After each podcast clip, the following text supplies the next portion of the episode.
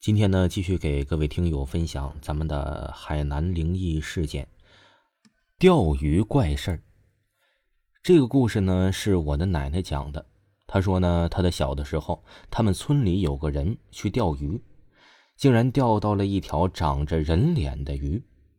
那人吓了一跳，就用石子把那鱼给砸死了。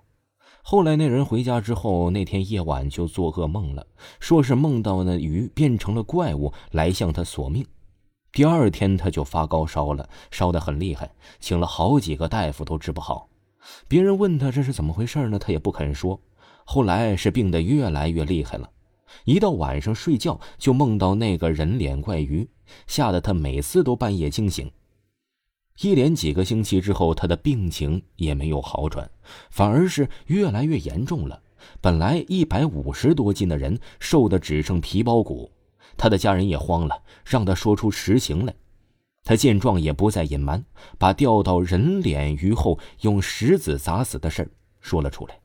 他家人听后都吓坏了，赶紧请来了道士。那道士去到他家一看，立马就知道了这事情的严重性。那道士说了，是那人脸鱼让他来报复来了，说是那鱼已经成了精，却没用石头砸死。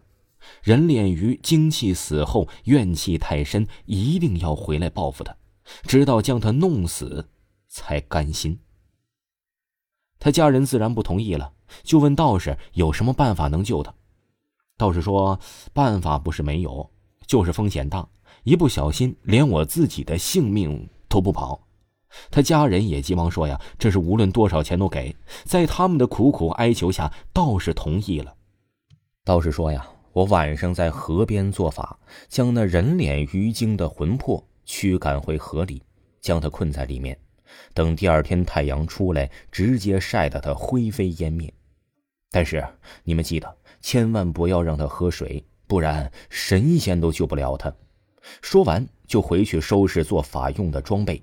等天一黑，道士就在河边摆阵做法，拿着一些黑狗血晒在地上，然后往河里烧了几张符纸，拿着铜钱剑就在那乱挥，嘴里念着一些咒语，在河边跳来跳去。这时，那钓鱼的人在家里也感到浑身不舒服，一会儿又说热。一会儿又说冷，然后就乱砸东西，整个人像疯了似的，又喊又叫。他的家人上去拦也拦不住，还被他推倒在地。奇了怪了，整个人都瘦得跟皮包骨似的，哪儿还有那么大的力气？他的家人也感觉到不对劲儿了，几个人便将他绑了起来。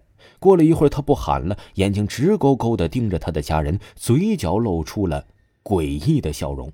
这还哪儿是他呀？分明是一张诡异的脸，让人毛骨悚然。只见他痛苦的说道：“给我水，我要喝水。”他家人刚想给他拿水，突然想到了道士说的话，千万不能让他喝水，于是都退了出来，任凭他怎么叫怎么喊，就是没人理他。过了许久，只见他头顶冒出了一道红雾，随后向窗外飘去，一直飘到河边。那道士看到了红雾，大声喊道：“你这妖孽哪里逃？”说完，抓了一把糯米扔向那红雾，大声喊道：“你这妖孽哪里逃？”说完，抓了一把糯米扔向那红雾，然后用符纸贴在铜钱剑上，向那红雾刺去，将它打入河中，然后再用黑狗血撒入河中，将那鱼精困在了河里。最后，道士坐在河边，等到第二天太阳出来，看着太阳将那鱼精晒死。鱼精被道士灭了之后，过了几天，那人终于好了起来。从此，他也没有再去钓鱼。这是我奶奶跟我讲的。由于年代太久，真实性不是很大，但也不能不信。有些事儿确实让人无法解释，宁可信其有，不可信其无。听众朋友，听友分享的故事就给您播讲完了。如果您也有您听友分享的故事，可以加我的个人简介里的微信来进行分享故事。另外啊，嗯，还要给你推荐一部我出的新专辑，叫做《本神豪你惹不起》，是一部经典的多人剧。希望各位听友能够嗯订阅支持，五星好评，谢谢大家。咱们下期再见。